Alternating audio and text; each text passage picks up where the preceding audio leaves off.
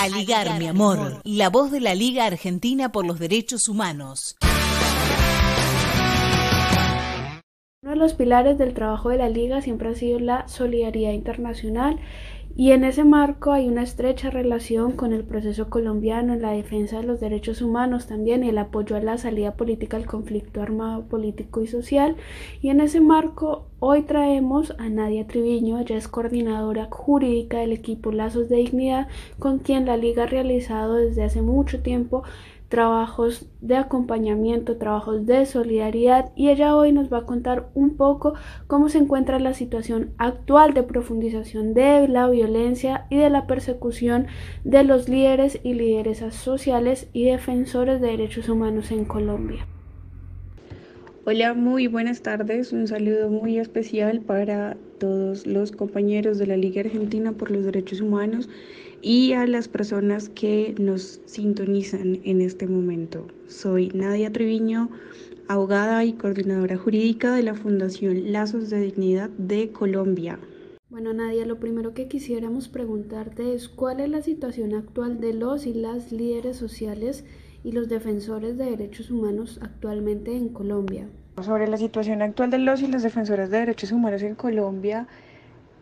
debo decir con, profunda tristeza que, es una situación grave, es una situación de, persecución, de desprotección, de señalamiento, de estigmatización, de perfilamiento incluso eh, por distintos actores de, del país. Eh, los defensores de derechos humanos en Colombia, tristemente, tenemos una historia eh, de persecución y de, asesinato,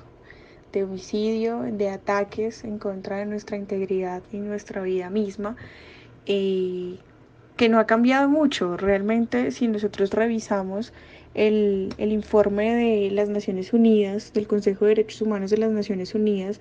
para el año 2019, pues se evidencia una clara y reiterada vulneración a los derechos humanos de los defensores de derechos humanos, ¿sí? Mm, seguimos siendo el país latinoamericano con más violaciones a derechos humanos, asesinatos a defensores y a líderes sociales que finalmente también son defensores de derechos humanos. Eh, hay una total desprotección por parte del Estado, un total incumplimiento a sus obligaciones internacionales de protección y garantía de nuestros derechos y de los derechos la, de la ciudadanía en general. Eh, y esa es la triste situación, triste y lamentable situación de, los defensores de derechos humanos en Colombia. Igual esto no ha sido eh, suficiente para que nosotros, quienes tenemos el compromiso de defender los derechos humanos desde todos los espacios, continuemos con esta tarea. Y ante esta situación tan compleja, no sé si nos podrías contar un poco acerca de cuál ha sido el papel de la justicia colombiana para seguir y juzgar los delitos que se cometen contra defensores de derechos humanos. Bueno, en este punto voy a decir que la justicia colombiana no es muy eficaz eh, al momento de perseguir, juzgar, sancionar e incluso prevenir los delitos en contra de los defensores de derechos humanos. Eh, por el contrario, pareciese que existiera una política estatal para que no se conozca de fondo cuáles son los verdaderos móviles, cuáles son las verdaderas razones y los verdaderos responsables de los delitos en contra de los defensores de derechos humanos. Eh, desafortunadamente, desde la Fiscalía General de la Nación se ha querido presentar eh, estos hechos como como hechos aislados, como hechos que no tienen nada que ver con, el ejercicio como tal de la defensa de los derechos humanos eh, y desde ahí empieza el, grave error y la lucha del resto de defensores que quedamos para que la verdad se sepa y para que eh, podamos tener eh, verdad, justicia y, y una reparación en el caso de los delitos en contra de los defensores de derechos humanos. Ante la grave situación de violencia generalizada que, bueno, aquí confirmamos con lo que nos estás contando, quisiéramos también saber un poco cómo esta violencia se ha reflejado en la persecución jurídica a la oposición política. Esta situación de violencia se ve reflejada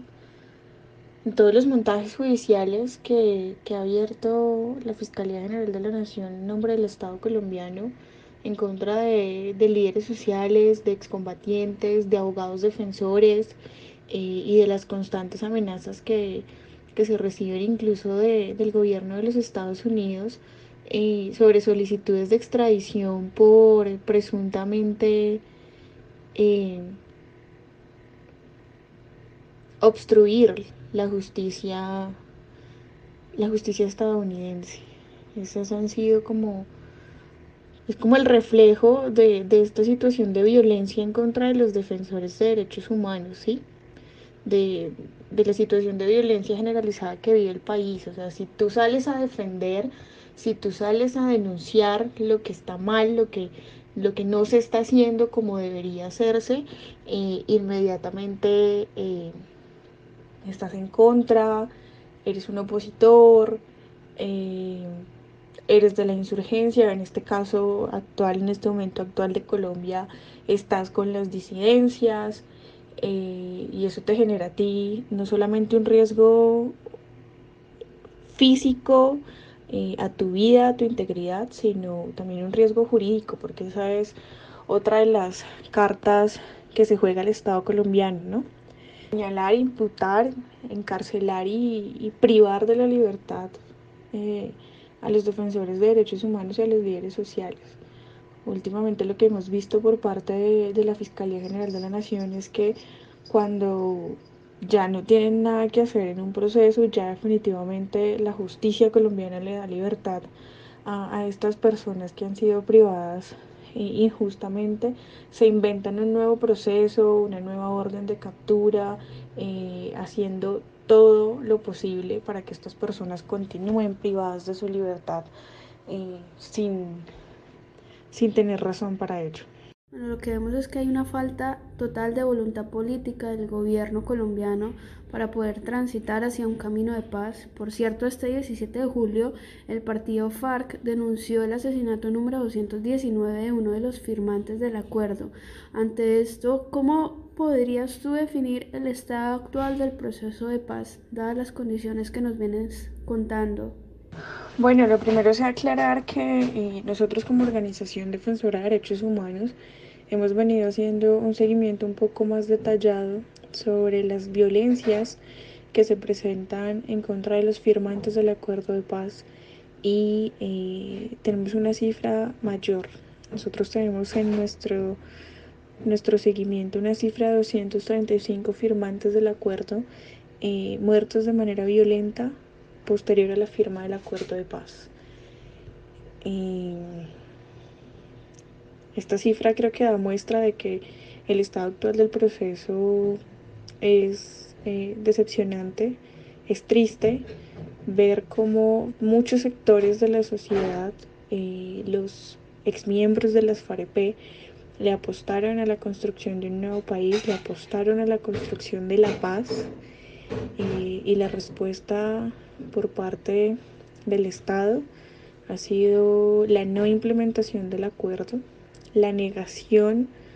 a reconocer los derechos que le asisten a los firmantes del acuerdo y que le asisten a la ciudadanía colombiana en general. Mm, y como poco a poco el gobierno actual ha venido cumpliendo con su promesa de campaña de hacer trizas el acuerdo, como poco a poco eh, se siguen presentando desplazamientos forzados, siguen presentando homicidios, eh, masacres, hechos totalmente reprochables por parte de, los miembros de las Fuerzas Armadas del país. Eh, y que el proceso de reincorporación de los firmantes del acuerdo está está nulo, está realmente quieto por parte del gobierno. Mm, lo, poco que se ha conseguido, lo poco que tienen en este momento los firmantes del acuerdo lo han conseguido con su trabajo, con su disposición, con su compromiso eh, para echar a andar lo poco que queda del acuerdo. Bueno, Nadia, ya para finalizar y sabiendo que para la liga la paz en Colombia siempre ha sido un compromiso militante y al trabajar hermanados con la Fundación Lazos de, Dignidad y ustedes al ser una organización con una fuerte trayectoria, ¿qué acciones internacionales concretas pues, en el marco de esta solidaridad podríamos realizar otros organismos de derechos humanos para rodear el proceso colombiano? Nosotros consideramos que, que todos los esfuerzos, todos los apoyos, todos los eh, refuerzos incluso eh, y muestras de solidaridad por parte de, de, nuestras organizaciones hermanas como lo es la Liga Argentina eh, por los Derechos Humanos. Son bienvenidos, pero puntualmente creería yo que podríamos estar hablando de amigos Curie, coadyuvancias en los procesos que ya están, que se están adelantando, que se han presentado eh, informes incluso ante los distintos comités y organizaciones internacionales de derechos humanos eh, que puedan mostrar la realidad de, la situación de los defensores de derechos humanos en Colombia, de los líderes sociales y, de la ciudadanía en general, ¿no? Porque, porque Digamos que no es una situación que, sea ajena a la mayoría de, los habitantes del país. Es una situación, como lo decíamos anteriormente, de violencia generalizada. Y, creo que, bueno, inicialmente estas acciones jurídicas podrían, podrían funcionar, podrían dar un respaldo eh, para, para visibilizar y lograr protección en este sentido. Aligar, mi amor, la voz de la Liga Argentina por los Derechos Humanos.